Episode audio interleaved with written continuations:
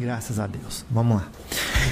Muito bem, então vamos aqui um segundo encontro com o extraterrestre é, que compreendemos com o nome de Hermes e para eles o significado do nome deles é grupo que busca novas percepções.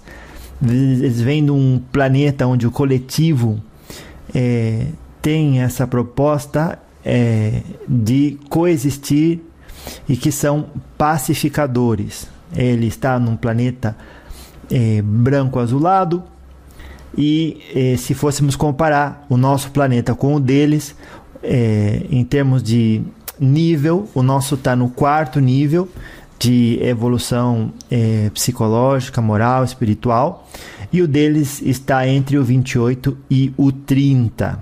Sim, aprendemos muita, muitas coisas no primeiro encontro e eh, deixamos pendente falar sobre eh, essa queda do paraíso. Pode-se dizer que esse paraíso era um ambiente em que os espíritos são criados simples e ignorantes e com maestros e professores vão se norteando a maneira de quem busca compreender a si próprio e vê o externo como o todo que me dá uma energia da qual eu qualifico. E eu sempre vou qualificar essa energia porque tenho, tenho um maestro ao meu lado. A queda determina que eu vou fazer o que eu quero da energia e o que eu desqualificar, eu assumo a responsabilidade de requalificar. Foi permitido porque também dá aso ou dá possibilidade a que a, o próprio todo tenha novas experiências. Então não foi um, o mal que aconteceu. Como que o senhor descreveria tudo isso? Muito bem.